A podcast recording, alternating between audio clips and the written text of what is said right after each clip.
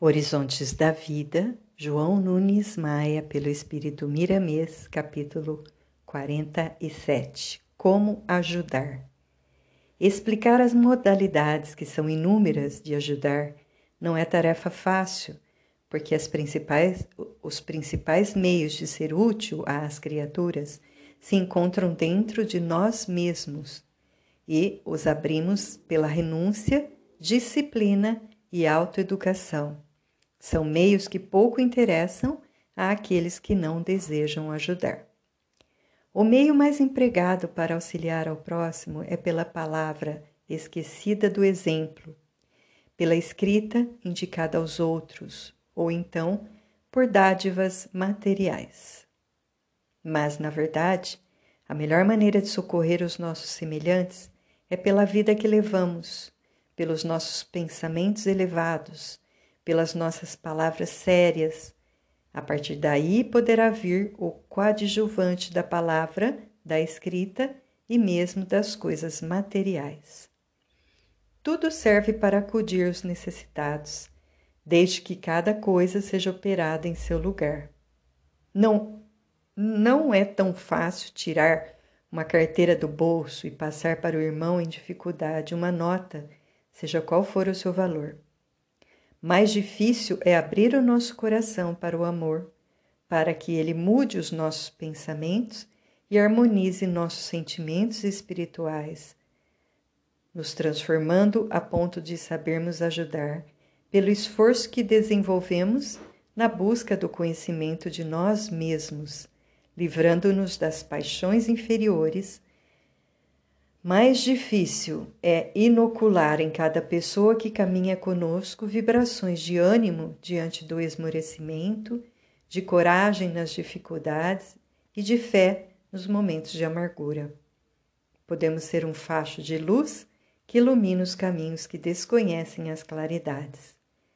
Se as doações em termos materiais livrassem as criaturas sofredores, sofredoras de todo o mal que as assolam, não existiriam problemas no mundo, onde vemos as sociedades mais desenvolvidas passarem por misérias morais sem precedentes, promovendo deturpações dos valores do coração, entregando ao raciocínio a direção que não lhe compete dirigir.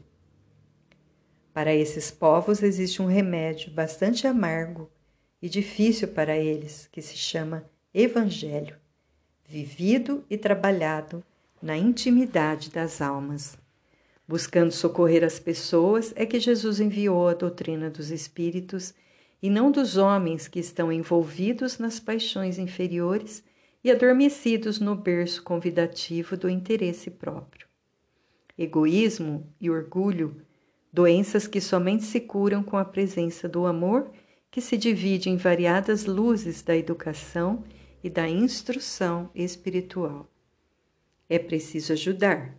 No entanto, é de bom alvitre que se compreenda a verdadeira modalidade de servir com Jesus. Não é preciso carregar o companheiro nos ombros, mas ensinar-lhe a caminhar com os próprios pés. Somos, quando encontramos alguém colhendo frutos saborosos, impulsionados a ajudar a saborear. Mas por que não plantamos também?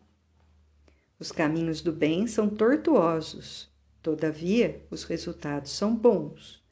Procurar a vida feliz na terra, da maneira com que são procurados os meios, é enveredar cada vez mais no mal.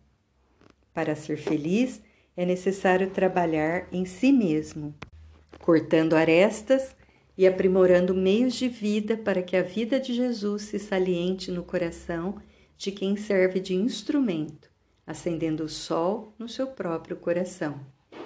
Ajudemos a nós mesmos sem egoísmo, amparemos nossos pensamentos sem orgulho, que dentro desses esforços aparecerão em nossos passos outros passos invisíveis a nos ajudar nas intenções enobrecidas que o amor ativou em nosso coração.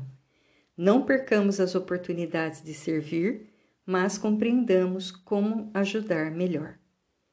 Às vezes, ser útil a uma criatura nos modos que o Cristo ensina pode não agradar a todos, mas ajuda a Deus. Fujamos das facilidades que são ilusórias em todas as marchas. Favoreçamos os nossos companheiros em caminho, mas com coisas reais. Aos que estendem a mão, ajudemos a pensar melhor antes de repassar-lhes a dádiva que o coração indicar. Se nos assomar uma vontade de falar do governo, ao encontrar alguém que dele fala, fechemos a boca e oremos por ele pois quem sabe não estamos cooperando nos desgovernos? O roubo pode ser feito em várias dimensões.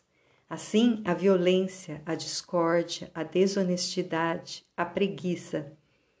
Pensemos nisso, que veremos como é fácil ajudar a todos sem distinção.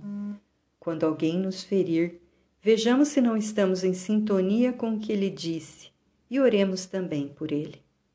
Sejamos sempre doadores do bem por onde andarmos, que a manifestação do amor em nós é sempre semente de luz em nosso favor.